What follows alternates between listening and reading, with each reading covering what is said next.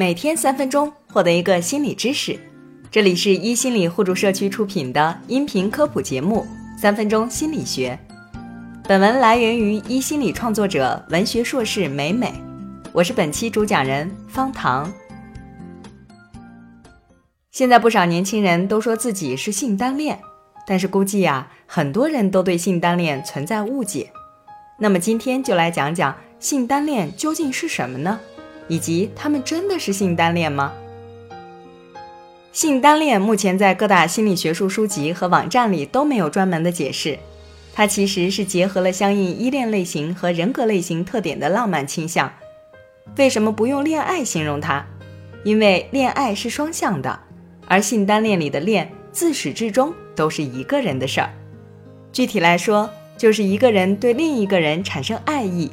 却不希望获得来自对方的情感回应，并且还会因为对方的情感回应而消减爱意，对爱恋对象产生厌恶和轻视的感觉。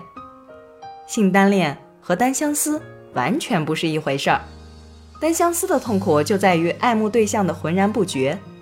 单相思的人们最大的期待就是爱慕对象能够发现自己这份强烈的感情，并且报以相同的喜欢。他们最担心爱慕对象不喜欢自己，而性单恋的人恰恰相反，性单恋不需要对方知道自己的心意，甚至不知道更好。性单恋最大的快乐就在单向爱慕的这个状态，他们喜欢待在自己构想出来的那个并不存在的想象空间里。俗话说，就是那句“我爱你，与你无关”。如果你也是性单恋，而想走出这个状态，这里也有三个突破口可以尝试：一、尽可能客观全面地看待自己和他人。当爱慕的人对自己有回应，说明自己是有值得被人喜欢的优点的。不要给自己过多的消极的自我暗示，请试着客观地表现自己的优点和缺点。二、信任对方。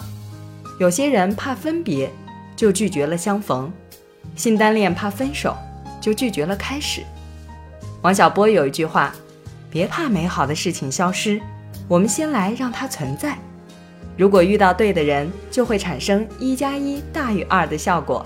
所以，相信两个人在一起会遇到问题，但同时也具备共同解决问题的方法和方案，给予自己和对方充分的信心。”三、树立正确的爱情观。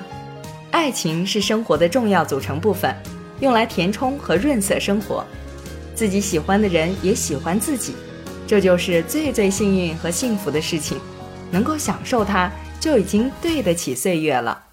对待爱情，请更加鼓起勇气一些吧。毕竟，我们能把握的，只有当下珍贵的这一刻。感谢收听本期三分钟心理学。想知道更多心理学内容，记得关注我们哦。世界和我爱着你，我是方糖，我们。下期见。